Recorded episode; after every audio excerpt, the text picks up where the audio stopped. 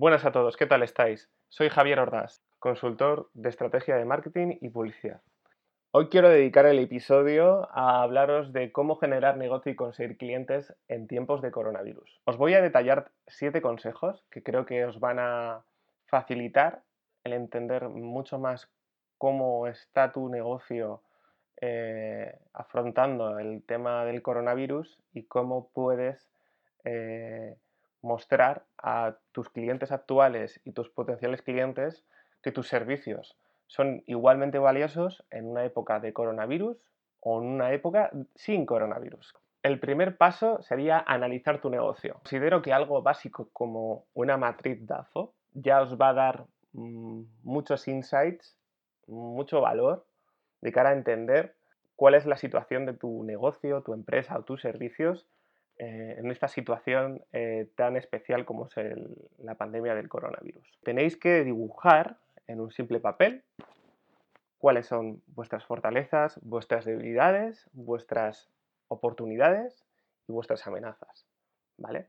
Intentar ser muy analíticos, pero también creativos, ¿vale? Sobre todo en la parte de oportunidades, a nivel de creatividad, a nivel de tener una mente mucho más abierta y también ser analíticos, no intentar dejaros puntos al azar, ser eh, igualmente críticos con los servicios que estáis ofreciendo, en todo ello para buscar la mejora y al final tener una propuesta de valor mucho más interesante, ¿vale? Después de este análisis.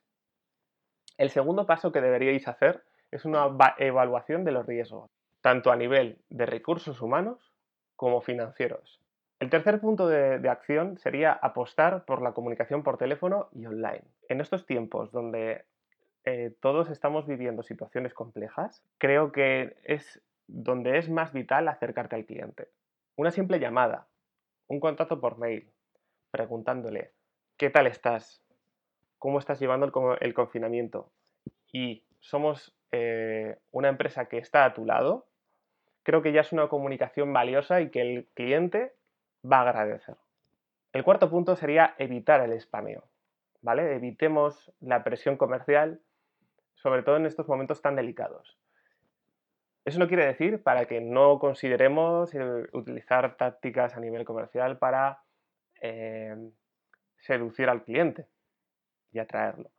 Lo que sí tenemos que evitar es el continuo spameo, ¿vale? Porque al final tenemos un, cliente saturado de información y lo que menos queremos es abrumarle, ¿vale? Cuanto más le abrumemos con correos, mm, con llamadas, eh, más rechazo le vamos a causar.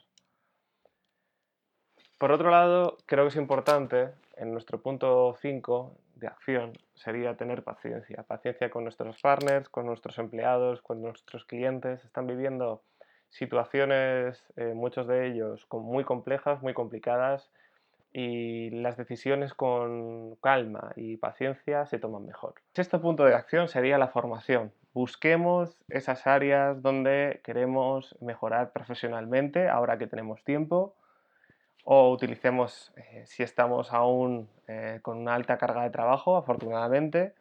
Eh, no obstante, sería interesante buscar en nuestros fines de semana o en nuestro tiempo libre un rato para encontrar esas áreas de profesionalización, de especialización, que quizás dentro de unos meses o dentro de un año nos pueden ser útiles para generar más negocio y, digamos, cubrirnos las espaldas profesionalmente.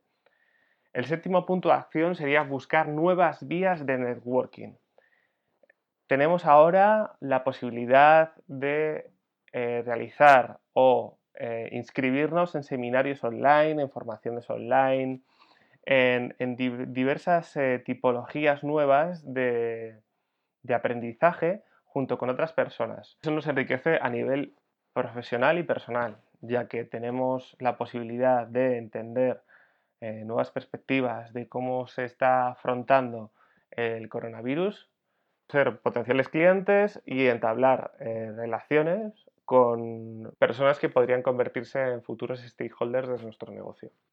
Espero que estos consejos os sirvan de ayuda y nos vemos en nuestro próximo episodio en Marketing tras el coronavirus.